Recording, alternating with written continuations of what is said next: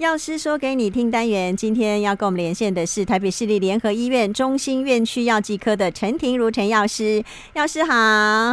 主持人，各位听众，大家好，我是台北市立联合医院中心院区的陈婷如药师。嗯，今天最主要跟大家来聊一聊有关于儿童的用药安全，所以其实大家要先有个概念，就是儿童不是大人的缩小版，对不对？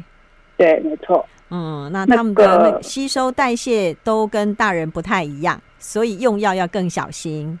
嗯哼，没错，嗯、小朋友的药物啊，除了跟年龄跟体重有有关之外，他们的吸收代谢也跟大人不一样。嗯，像比如说婴幼儿啊，他们的角质层比较薄，所以说他的皮肤穿透性会很好。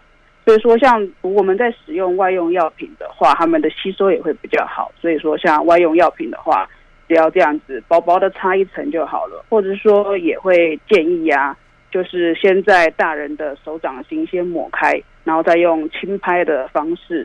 然后涂抹到小朋友的身上，嗯，然后像婴幼儿啊，他的胃排空跟肠胃蠕动的时间也会比较长，嗯、一般就是说，像小朋友要成长到六到八个月的时候，才会比较接近大人的那个吸收跟排空，嗯，所以说像口服药品的话，我们的使用方法也要稍微注意一下，是，然后在小朋友的代谢方面。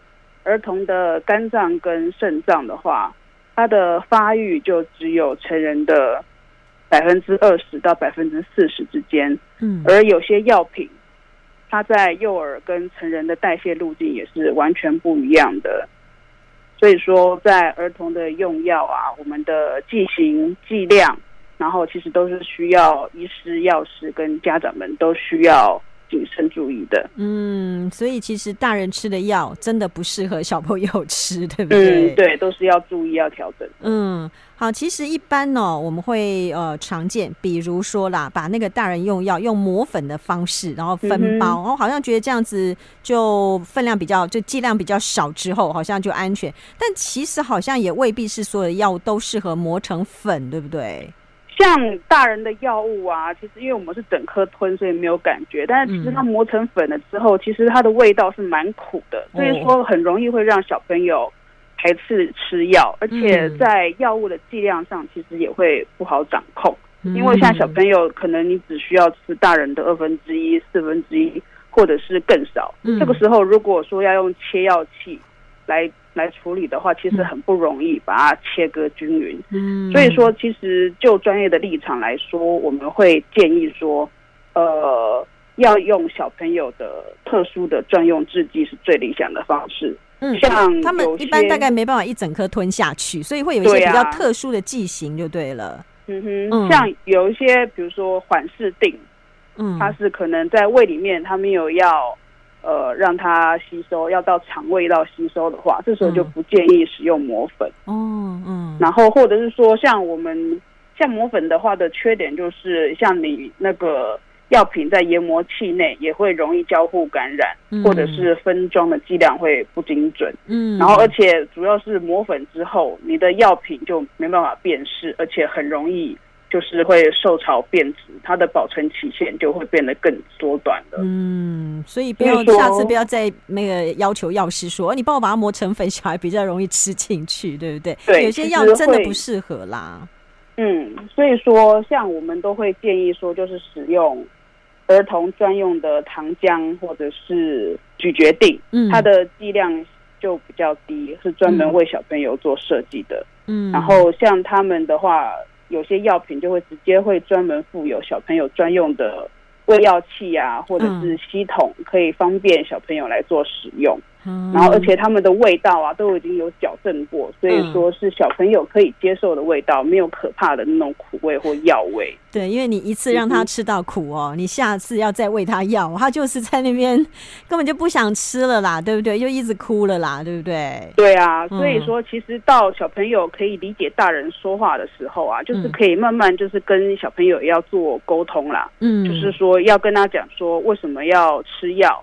然后让小朋友有选择的权利，说，呃，想要在哪里吃药，想要吃哪一颗药，或者是说用什么方式吃药，嗯，让小朋友也可以平常就熟悉练习服药的这些工具，然后来增加小朋友服药的意愿。嗯，像有的时候啊，如果说呃小朋友真的很反抗的话，也可以搭配少量的食物啊，像是布丁啊、果冻或者是糖浆。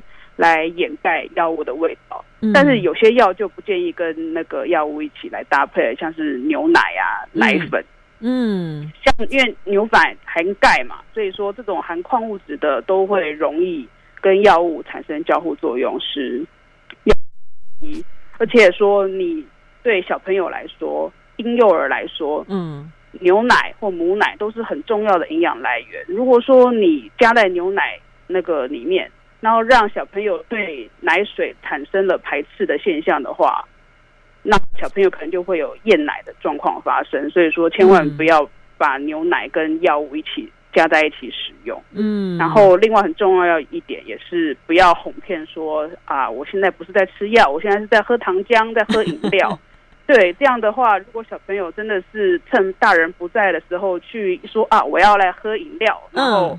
自己去拿到这个药品的话，就会有过量用药的危险。所以说，跟小朋友沟通，教导小朋友正确的用药观念是非常重要的一件事情。对，当他长大到一个程度之后，我们就要慢慢跟他讲解这些事情了，对不对？嗯、没错。哦，你不要老觉得说啊，他还小，都听不懂。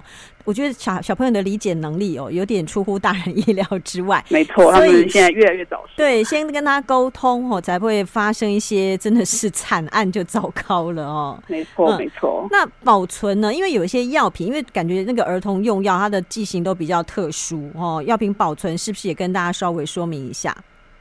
像儿童用药啊，都会有个别特殊的剂量，所以说每个人每个小朋友依照他的体重。都会依照他的年龄，都会有使用的剂量都会有差别，所以说会建议说，你从医疗院所领回来的药品的话，一定要把药品装在药袋里面一起存放，因为才能够清楚每个药品它个别所需要的剂量，那也知道它的注意事项跟保存方式。嗯，然后会建议把药品放在干燥阴凉的地方，然后而且放在小朋友不容易拿到的地方。嗯，而有些药品如果说真的是非要磨粉分包不可的话，因为它会比你整颗的更容易受潮，所以说会建议你不要当做备药，就是医生开的天数你就把它使用完毕。嗯，然后像有些眼药水啊、眼药膏啊，为了怕细菌感染，然后通常这个我们会建议在开封一个月以内，这个就要使用完毕。如果没有用完的话，就是直接就丢掉了，因为现在眼睛是很。重要的灵魂之窗，对，对，千万不能够让细菌感染。嗯，然后像小朋友常会用退烧的塞剂啊，嗯、就是建议放在阴凉的地方保存。嗯，但是像现在实在是台湾的天气实在是温度太高了，了嗯、所以说真的是没办法的话，也会建议可以放在冰箱储存，然后防止那个栓剂会。变软，嗯，这个就是大概今天儿童用药的大致说明。了解。那其实哦，小朋友用药也会有一些家长可能有些问题哈，也跟呃这个一并跟大家请那个药师跟大家说明一下。比如说小朋友吃完，因为他身体不舒服又吐了，啊，或是太苦他又吐了，那要不要再吃一次呢？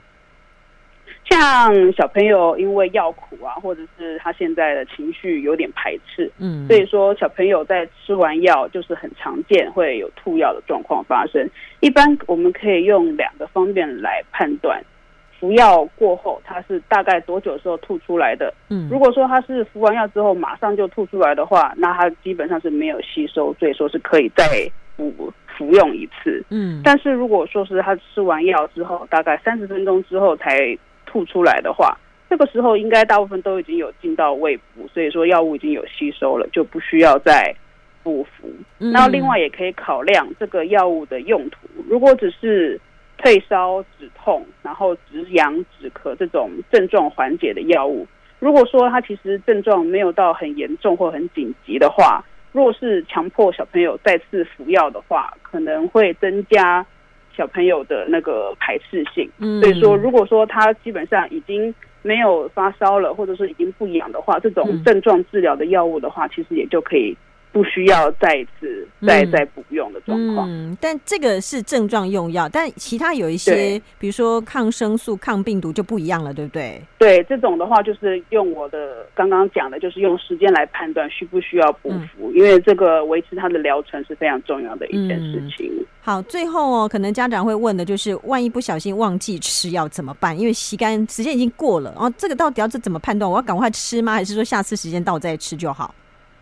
像照顾小朋友啊，就是因为每一个时间可能喂奶、喂药这个时间都会抓得很很有这个流程，所以说难免可能会真的是遇到会忘记喂药。然后像这个时候，我们就可以掌握对半原则。如果是说超过中间一半的时间才想起来的话，那就不需要再补服了。如果如果是在用药的时间点一半之前想起来的话，就可以补服。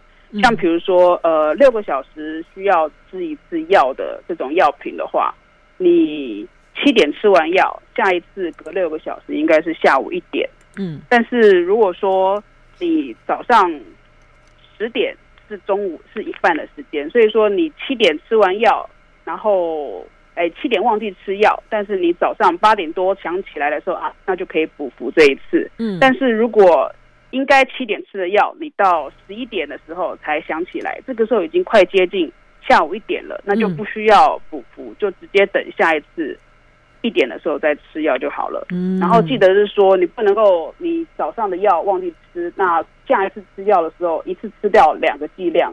这样的话，其实就会有药物过量，跟有副作用、嗯、有毒性的发生可能。好，所以，就不要这样，就用那个过半时间去稍微做一下判断。没错、哦、啊，不要不要两次一起吃。对对对，呃，这个太恐怖了，对小孩来讲他完全受不了。不要说小孩受不了，大人应该也受不了啦，对不对？